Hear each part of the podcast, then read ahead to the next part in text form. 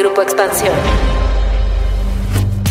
Los políticos mexicanos son una gran fuente de frases que para bien o para mal son parte de la memoria colectiva del país. Aquí les pregunto, ¿qué hubieran hecho ustedes? Presidentes, gobernadores, legisladores y líderes sindicales nos han regalado a lo largo de los años una colección de frases que incluso, aunque se hayan dicho a finales del siglo XIX o principios del XX, siguen vigentes y pintan a la política mexicana de cuerpo entero. Hoy vamos a recordar algunas de ellas en política y otros datos. Política. Política. Y otros datos. Un podcast de Grupo Expansión. Política y otros datos. Buen jueves, bienvenidos a Política y otros datos. Soy María Ibarra, editora política de Expansión, y les saludo con mucho gusto Viri Ríos y Carlos Bravo, regidor. Buen jueves, ¿cómo están? ¿Qué tal? Muy bien, muchas gracias. Feliz jueves de Política y otros datos. Este día les queremos proponer un episodio diferente para dar paso a la memoria y a la historia a través de recordar algunas de las frases más famosas que nuestros políticos han dejado a su paso y para la posteridad. Hay frases que quizá hemos escuchado, pronunciado sin saber bien a bien quién las dijo o en qué contexto se hicieron, o que al escucharlas nos parecen muy vigentes para cuando tal vez fueron pronunciadas en el México revolucionario o en el México de la posrevolución o en el desarrollo estabilizador o en todas las etapas que hemos tenido en el país. Pero hay otras que en su momento fueron pronunciadas con tanta naturalidad y que tal vez hoy podrían ser todo un escándalo o viceversa, que hoy a razón de escucharlas tanto ya no nos sorprende. Por eso le hemos pedido a Carlos y a Viri que para este programa escogieran las frases que mejor describen a una parte de la clase política mexicana. Así es de que, Viri y Carlos, bienvenidos a este fracesario político. muy bien, muy bien, buenísimo nombre.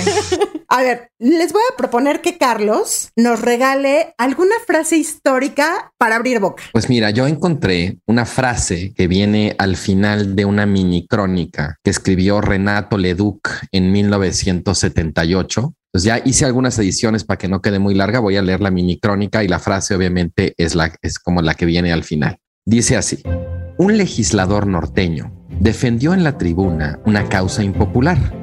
Un grupo de diputados se instaló en las galerías para no dejarle hablar. A medio discurso, un porrista más enardecido que los demás le gritó, ¡Chinga tu madre! El legislador, sin inmutarse, explicó, los políticos tenemos dos madres, una para dar gusto a nuestros adversarios, la otra que tenemos en un nicho para venerarla.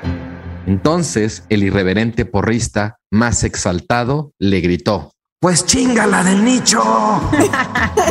Esa frase, Carlos, o más bien, eso se lo podrían haber dicho, o sea, seguramente se lo deben de haber dicho a muchos políticos a lo largo de la historia, ¿eh? Y eso me hace recordar a una que obviamente no le dijeron así, o al menos no recordamos y él no contestó de esa forma. ¿Recuerdan aquella frase de ni los veo ni los oigo? De el presidente Carlos Salinas de Gortari, justamente en su último informe de gobierno, cuando los legisladores del PRD, Félix Salgado Macedonio, Marco Rascón, que también se ponían ahí a gritarle y a reclamar pues, los resultados de Salinas, y lo abucharon y sale y él les dice, ni los veo ni los oigo. Clásica, una clásica. Viri, vas. Pues miren, yo junté mis frases de dos temas.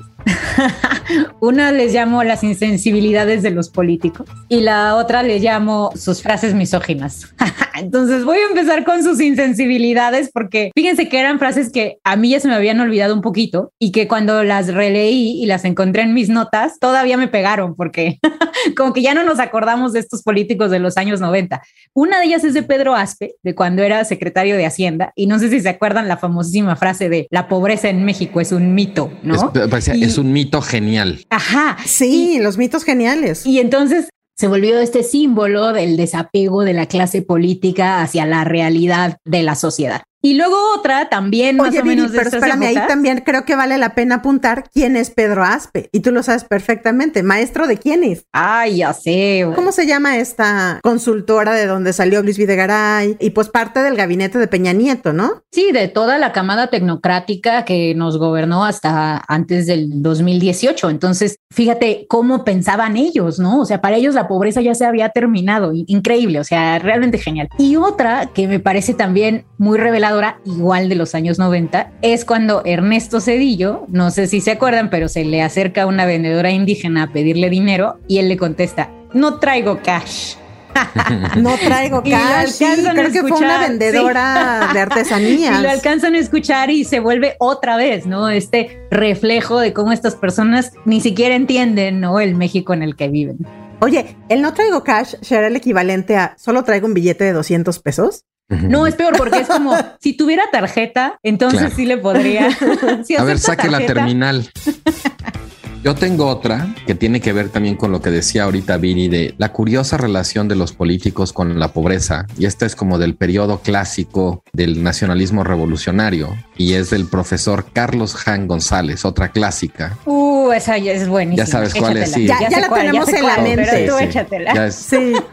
Un político pobre es un pobre político. Clasiquísima del Priato. Y fíjate, sí, claro, bueno, y del prismo del grupo Tlacomulco, ¿no? O sea, fundado justamente por este profesor rural, ¿no? Pero fíjense, les voy a platicar aquí. Nosotros en expansión, en las pasadas elecciones, Jorge Hank Ron, hijo, nuevamente fue candidato, ¿no? Y en una entrevista que le hicimos, una de las preguntas eran, oiga, ¿qué piensa de la frase un político pobre es un pobre político? Y les quiero decir lo que nos dijo. Esa es una frase de Isidro Vela, que en paz descanse, otro gobernador del Estado de México, ¿no? Que repitió mi señor padre muchos años después y que se malinterpretó en el sentido de lo económico y de lo que don Isidro decía. Mi padre también lo dijo en esa ocasión, en el sentido, pero de la preparación y del conocimiento.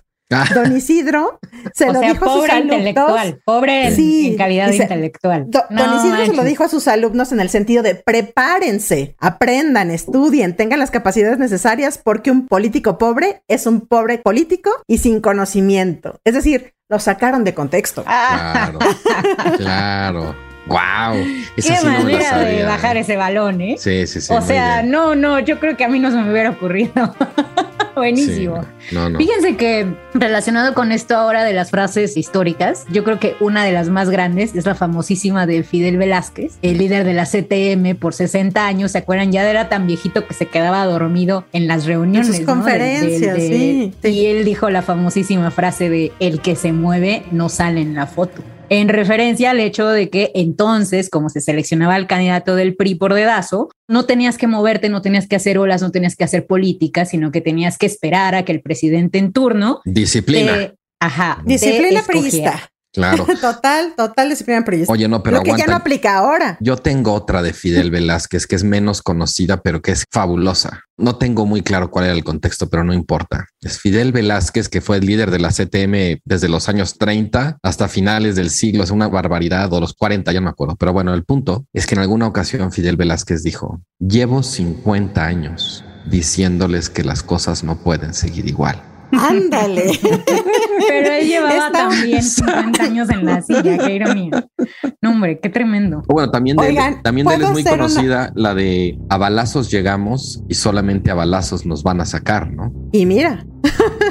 Él murió unos eh, meses antes de que Fox tomara posesión, de hecho. Prefirió no Fox verlo. además es el dicharachero por excelencia, ¿no? Yo en mis mm. notas tengo varias de Fox, el famosísimo hoy, hoy, hoy, cuando llama al debate y que se haga de manera inmediata. Vamos al viernes, levantamos aquí la sesión y los detalles que falten los podemos acordar a través de representantes. Hoy, inclusive te ofrezco y te invito a que estuvieras en ese almuerzo, inclusive que te sientes a mi lado y que terminado el, el, evento y la participación, digamos ya te regresaras. ¿Te acuerdan cuando? No, bueno, eso es famosísimo. Le o sea, y te vas a Fidel Castro porque un conflicto no tenían, diplomático. no tenían una muy buena relación y entonces como que, pero tampoco quería que salieran mal en la foto, entonces le dicen, no, tú sí ven a la cena diplomática. Era como... De hecho, hasta le hicieron una cumbia famosísima. de verdad, de verdad, era el come si te vas, era como toda una... Corte al audio de la cumbia.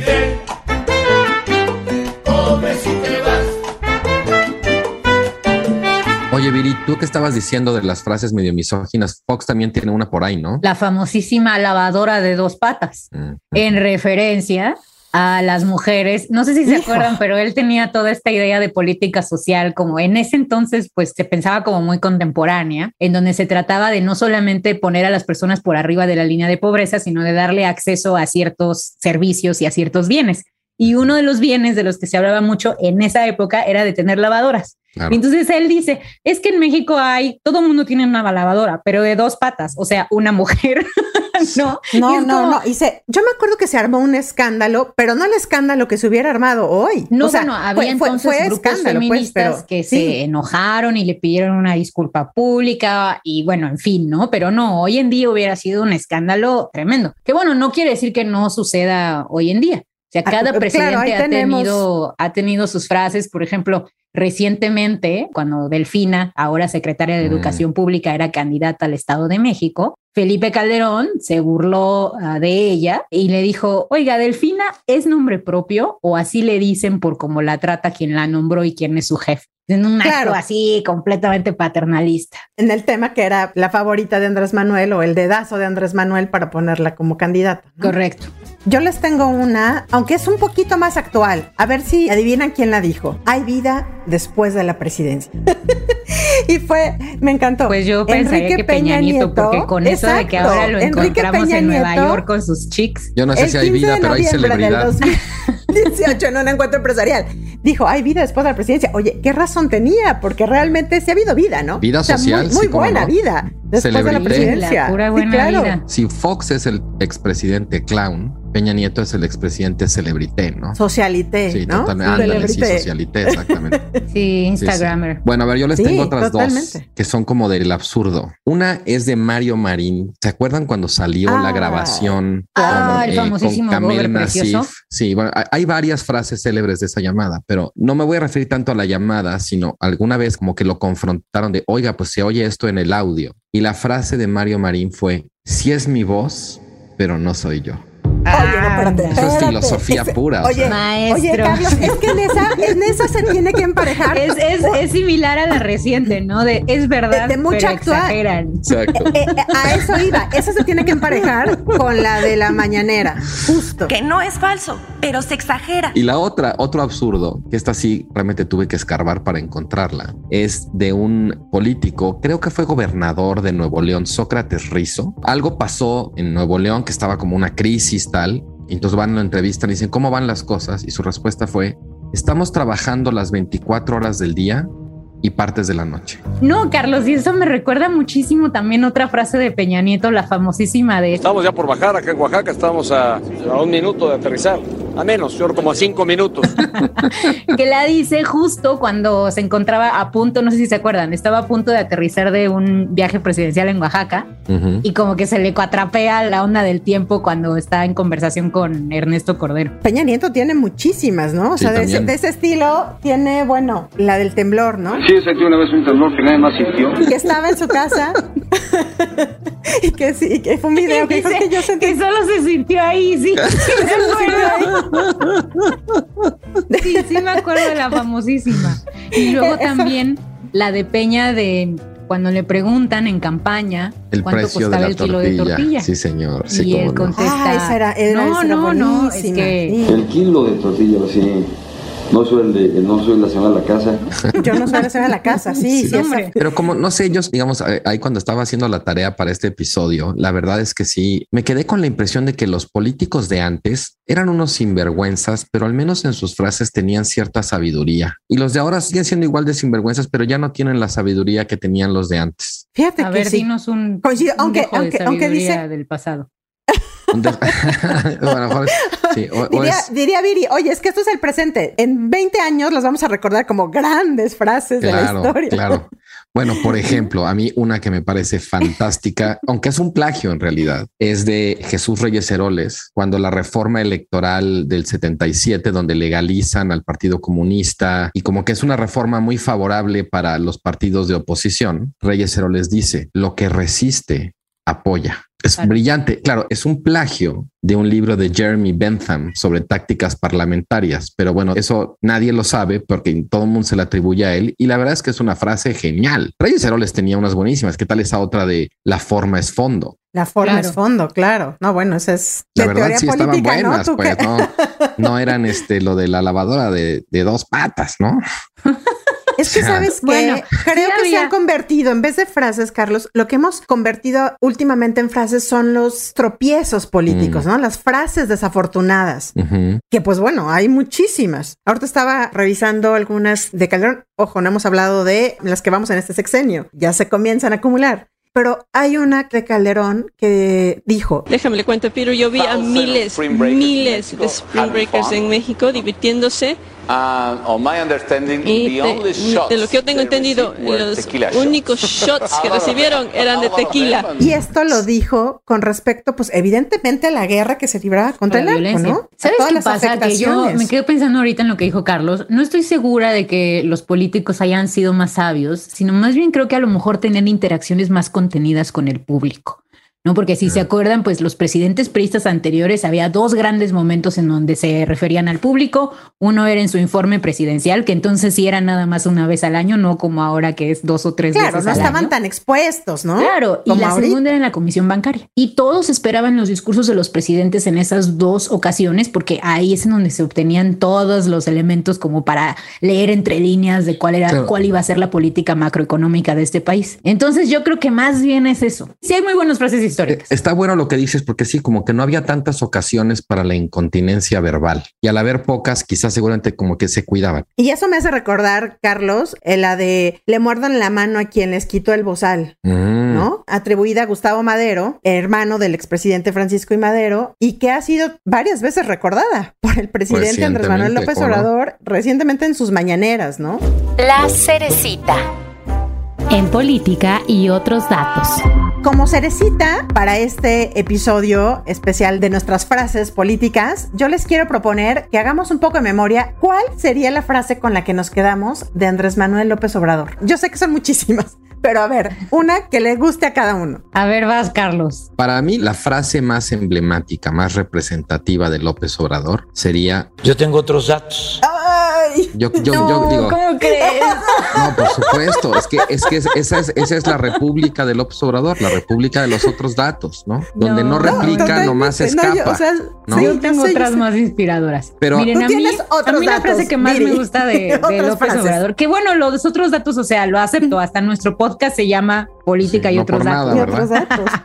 pero, pero para mí, la gran frase de López Obrador, que es muy aspiracional, que no creo que se haya logrado, pero que es para mí muy probablemente la meta más digna de la política, es su frase de no robar, no mentir y no traicionar al pueblo. De verdad, yo creo que si nuestra clase política siguiera ese lema, creo que tendremos un país infinitamente mejor. ¿Y tú, Mariel? Híjole, creo que una de las que me gusta y le dijo al principio del sexenio es el tema de Yo ya no me pertenezco. Que además es una frase que también en su momento Hugo Chávez la dijo en Venezuela, ¿no? Yo ya me pertenezco al pueblo. Se le ha criticado mucho por eso y evidentemente por su parecido, que algunos dicen tiene con el venezolano, pero creo que es una frase grande. O sea, el presidente, ¿cómo se ve? Yo siempre he tenido ganas de preguntarle, alguna vez lo voy a hacer, es, si usted estuviera en un billete, ¿en qué billete estaría? Porque sabes que justo es una frase, siento que es de cómo él se ve ya en cuanto toma el poder, ¿no? Esa de ya no me pertenezco se parece mucho a una de un político colombiano que se llama Jorge Eliezer Gaitán, que decía, no soy un hombre, soy un pueblo. Y esta frase va muy ligada a otra que ha dicho Andrés Manuel, que es, yo no me voy a divorciar del pueblo, que creo que es muy importante porque en efecto, Andrés Manuel ha gobernado para su sector, para su público, para la gente que votó por él. Y creo que de ahí tú me dirás, Viri Carlos, el gran respaldo y la gran popularidad que sigue teniendo el presidente. Claro. O sea, en sus tres años de gobierno tenemos un presidente con 60% de respaldo, 60% de aprobación, lo que no tenía ningún otro presidente. Que además en medio de una crisis económica sin precedente desde 1930. Yo creo que muchas de sus frases apelan a ese público, ¿no? La famosísima de no le vamos a fallar al pueblo por el bien de todos, primero los pobres. Es un gran dicharachero porque Fox era dicharachero como de decir cosas así como medio chistosas. Pero yo creo que AMLO es un gran dicharachero en que sí sintetiza su pensamiento político de manera muy acertada en frases muy pequeñas. A ver, y la cereza de la cereza, vamos a poner la frase de las que dijimos o no, con la que quieren cerrar o de las que se les hace más representativa. Yo les pongo una. Los mexicanos que han sufrido carencias ancestrales ahora tendrán que aprender a administrar la abundancia. Evidentemente es de José López Portillo en 1978, porque creo que es una de las mentiras más grandes y de las desilusiones más horribles que hemos tenido. Bueno, de, cuando se descubren los yacimientos petroleros. Cuando se descubren, Y entonces se cree que México ya puede ser un país desarrollado, una potencia mundial. Que bueno, si se hubieran utilizado bien los recursos, otra cosa hubiera sido, ¿no? Lástima. Y entonces nacimos en ese los hijos de la crisis. ¿Te acuerdan? Que así te decían los maestros, es que eres hijo de la crisis. Yo les voy a decir la mía, que además la uso mucho porque me parece muy acertada. Es de Porfirio Díaz y dice: perro con hueso en la boca, ni ladra ni muerde. Esas de las frases que son totalmente ilustrativas de la política mexicana. O sea, no importa que le haya dicho Porfirio Díaz, ahora mismo se pudiera decir. Que además tenía varias, ¿no, Carlos? Porque también tenía la del cañonazo, nadie resiste un cañonazo de 60 millones de pesos o de cuánto era. Esa está disputada la autoría porque muchos se le atribuyen a Álvaro Obregón. Nadie aguanta un cañonazo de 50 mil pesos. Sí, sí, bueno, pero bueno, relacionada con el tema de la, de la corrupción y de la corrupción, claro. Dinero debajo de la mesa. Miren, yo tengo, me costó mucho trabajo escoger mi frase favorita. Entonces, no sé si es mi favorita, pero es una que me llamó mucho la atención porque es de una política mujer y de una política mujer que lleva mucho tiempo además en la escena. O sea, para nada una política contemporánea. Bueno, es contemporánea, pero no nueva.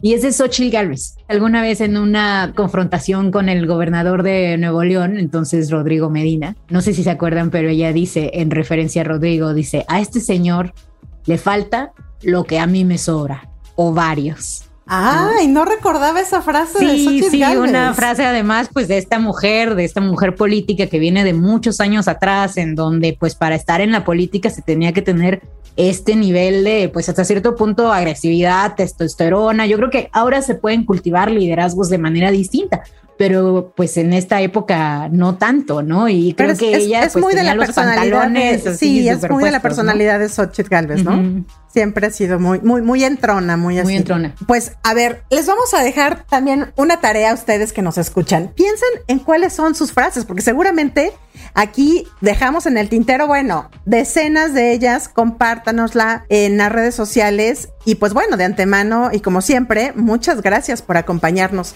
Y pues llegar al final de este episodio. Ya saben, como siempre, nos escuchamos el próximo jueves a partir de las 6 de la mañana en la plataforma de su preferencia. Déjenos sus comentarios y críticas en arroba expansión política, arroba Carlos Bravo Reg, arroba Virillón Bajo Ríos y arroba Mariel Ibarra F. Cuídense mucho, nos escuchamos el próximo episodio. Adiós. Política y otros datos. Un podcast de Grupo Expansión.